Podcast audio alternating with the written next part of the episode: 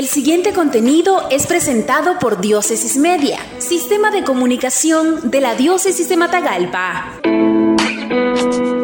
Diócesis de Matagalpa en preasamblea sinodal en camino hacia su segundo sínodo. La Diócesis de Matagalpa desarrolló el viernes 29 de octubre 2021 la asamblea presinodal con el objetivo de propiciar un proceso de escucha en comunión y participación sobre el camino a seguir hacia el segundo sínodo diocesano, que será convocado el próximo 19 de diciembre en la celebración de los 97 años de erección canónica de esta iglesia diocesana. En la actividad participaron los animadores e integrantes de las diferentes secretarías sinodales, que son Secretaría General, Liturgia, Canónica, Pastoral, Comunicación, Enseñanza, Metodología, Espiritualidad y Teológica. En su intervención, Monseñor Álvarez recordó el lema del sínodo, por una iglesia sinodal en comunión, participación, misión y liberación, explicando que en esta espiritualidad de la sinodalidad se escuchará a toda la diócesis. Por lo tanto, el proceso de escucha iniciará en las comunidades rurales, continuando en los consejos parroquiales, pasando seguidamente a las comisiones y pastorales diocesanas, concluyendo con el clero.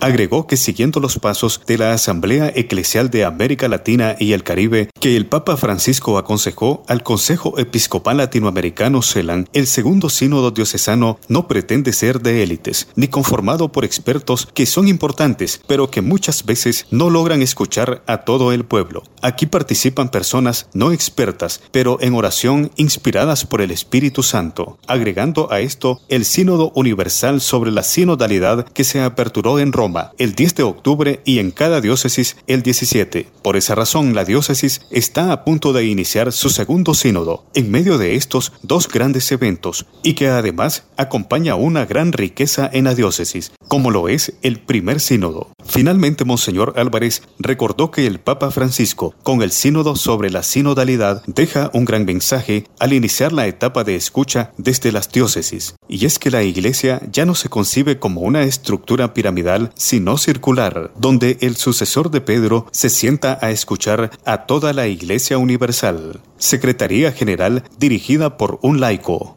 una de las novedades de este proceso que vivirá la diócesis de Matagalpa a partir del 19 de diciembre de 2021 hasta el 2024, en la celebración del centenario de su fundación canónica, es que la Secretaría General, que es la que va organizando el proceso, será guiada por un laico, no por un clérigo. Seguidamente, Monseñor Ulises René Vega, vicario judicial de la diócesis, abordó el tema del sínodo desde el derecho canónico, contestó dudas de los participantes y explicó las razones por las que un obispo puede convocar al sínodo y las razones por las que se puede suspender, los derechos y deberes de quienes forman parte de las secretarías, entre otros. Etapas. Monseñor Edgar Sacasa, vicario de pastoral, profundizó sobre las etapas y procesos que conllevará el sínodo, iniciando el domingo 19 de diciembre de 2021 con la Santa Misa de Apertura a las 10 de la mañana, que presidirá Monseñor Rolando José Álvarez Lagos, obispo de la diócesis de Matagalpa, en la Iglesia Catedral San Pedro, de enero a julio del 2022 será el proceso sensibilización de difusión del espíritu sinodal. De julio a marzo del 2023 se dedicará a la escucha para obtener de esa escucha las temáticas del sínodo, significando que de esa escucha, que corresponde a la etapa del ver, va a salir el segundo documento de trabajo, la tercera etapa, de abril a diciembre 2023, este reflexión, que equivale al juicio, en el ver, juzgar y actuar. La cuarta etapa, de enero a septiembre 2024, se empiezan a elaborar los decretos y disposiciones para la Asamblea Sinodal que será en octubre del 2024. Impacto del sínodo para una diócesis. Luego del proceso sinodal para las diócesis implica un avance histórico en las distintas áreas pastorales para seguir acompañando al pueblo de Dios en las nuevas realidades y desafíos para la extensión del reino de los cielos.